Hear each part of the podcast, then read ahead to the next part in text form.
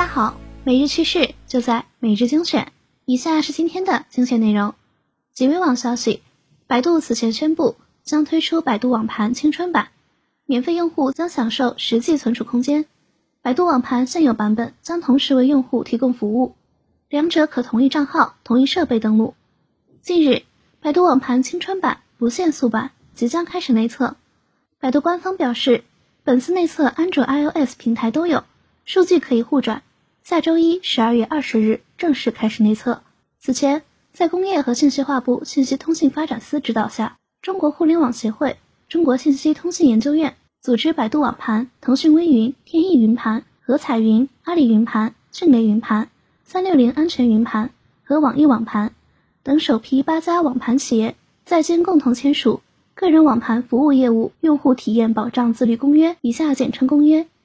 承诺二零二一年内将推出无差别速率产品，为各类用户提供无差别的上传、下载速率服务。面向普通用户的网盘不开 VIP 就直接限速，还把解除这种限制的软件通通告上了法庭。百度作用最多的用户，却是所有网盘中服务做得最差的一个。不管是五 G 还是五十 G，都给你限速到几十 KB 每秒。希望所谓青春版是真的不限速吧？根据路透社报道。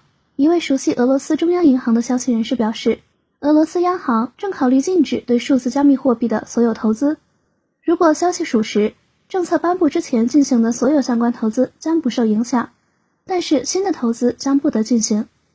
据外媒报道，俄罗斯央行正在与市场专家和投资者就禁止加密货币投资进行谈判。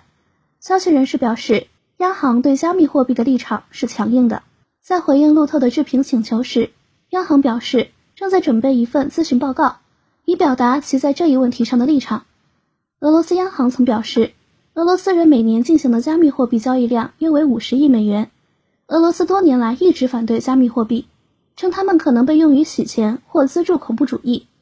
政府最终在二零二零年赋予了它们合法地位，但禁止将其用作支付手段。加密货币作为一种数字货币，却没有任何对应的后台。涨跌完全跟随市场，恐怕绝大部分正常国家都不会允许这类产品在国内大行其道。随着世界范围内抵制加密货币的风潮涌起，持续了一年多的闹剧恐怕也要接近尾声了。以上就是今天的全部内容了，感谢大家的收听，我们下期再见。